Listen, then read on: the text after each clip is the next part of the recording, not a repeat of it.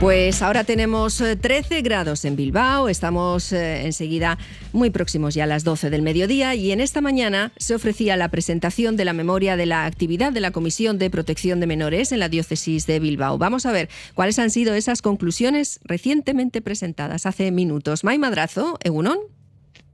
Egunon, desde la, sede del Obispado en la Plaza Nueva, donde se ha presentado este eh, estudio, este informe de una comisión que comenzó su andadura en el año 2019. Está integrado por tres abogados, una educadora, una psicóloga, un ex Air China. Bueno, y ellos tienen eh, como encargo velar para que todas las instituciones y ámbitos eclesiales eh, sean un lugar seguro y libre de abusos sexuales. Está conmigo Gema Escapa, es una de las abogadas que trabajan en esta comisión. Egunon, Gema. Egunon. Bueno, eh, ¿cuál es el espíritu que os mueve a vosotros en todo este trabajo que lleváis realizando? Mira, cuando nos hicieron la encomienda desde la diócesis de participar en esta comisión de prevención de abusos, enseguida nos dimos cuenta de que el lema que teníamos que asumir y que nos podía guiar sería el que dice que no hay nada que ocultar, mucho que proteger.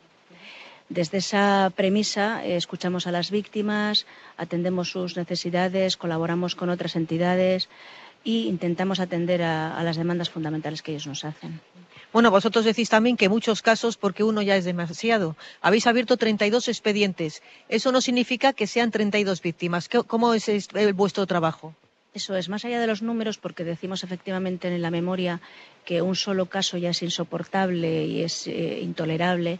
Em, cuando registramos 32 expedientes, nosotros nos referimos a que mm, hemos querido también en este trabajo no dejar en un cajón y escondidos estos eh, encuentros que hemos tenido con víctimas. Y hemos registrado 32 actas, diríamos. ¿no? no se corresponden exactamente ni con 32 victimarios ni con 32 víctimas. Puede haber eh, más víctimas. En algunos casos hemos entrevistado a dos o tres víctimas respecto a un mismo mm, asunto ¿no? o espacio.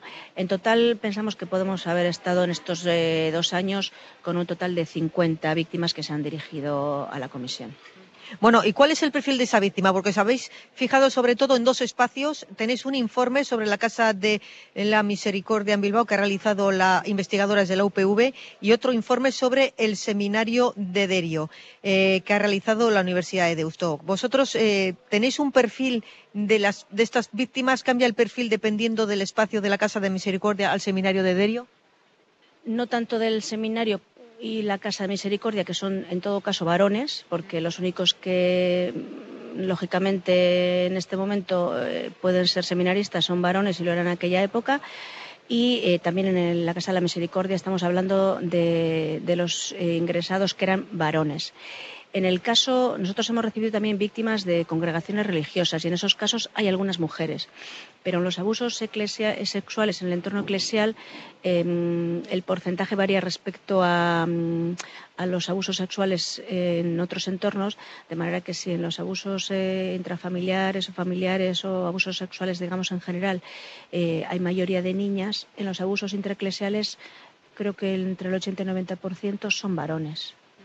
Eh, bueno, en la Casa de Misericordia, ¿de qué años estamos hablando? ¿Cuándo se produjeron esos abusos y, de qué edades tenían los niños? Mm, pues estamos hablando de un periodo que va desde 1961 hasta 1978.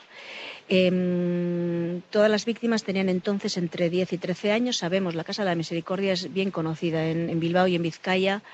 Eh, y era una, es, todavía una institución eh, que tiene una junta de caridad en la que eh, ahora mismo funciona exclusivamente como residencia de personas mayores, pero funciona hasta ese año 78 como centro de internamiento y acogimiento de, de niños y niñas también había huérfanos de, Vizcaya.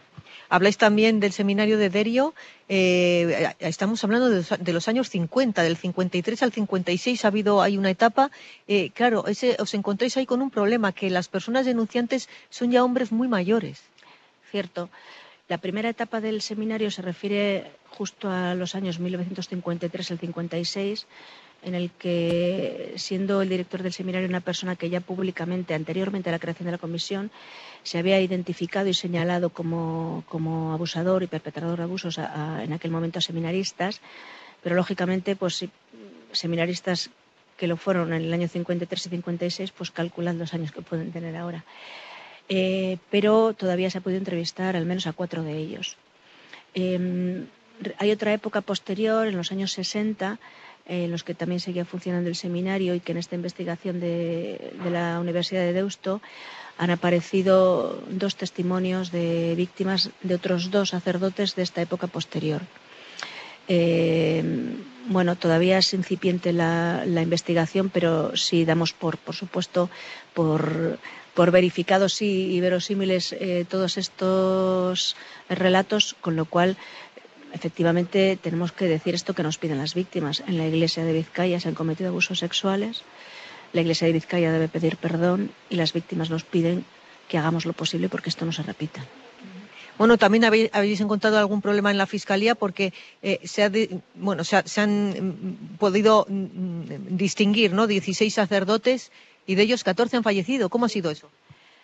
No, bueno, a ver, con la Fiscalía no hemos tenido ningún problema. De hecho, eh, como ha explicado el director en la rueda de prensa, nosotros aquí en Vizcaya lo que hemos hecho en la comisión es contactar directamente con la Fiscalía Superior del Tribunal Superior de Justicia, con la fiscal jefa y, con, y ella asimismo con la delegación de víctimas. Y nosotros hemos trasladado eh, los asuntos que por una parte podían no estar prescritos, que había solamente uno, y hemos trasladado y acompañado también a dos víctimas que sabiendo previamente que sus eh, relatos, sus denuncias estaban prescritos porque los autores están fallecidos y además por razón del, momento en que sucedieron los hechos, pero se les ha acompañado. Entonces, en ese sentido no, no hemos tenido. Luego es cierto que se pidió por la Fiscalía General los datos eh, que se habían comunicado y lo que hemos hecho es trasladarle que los que hemos comunicado a la propia Fiscalía del TSJ del País Vasco.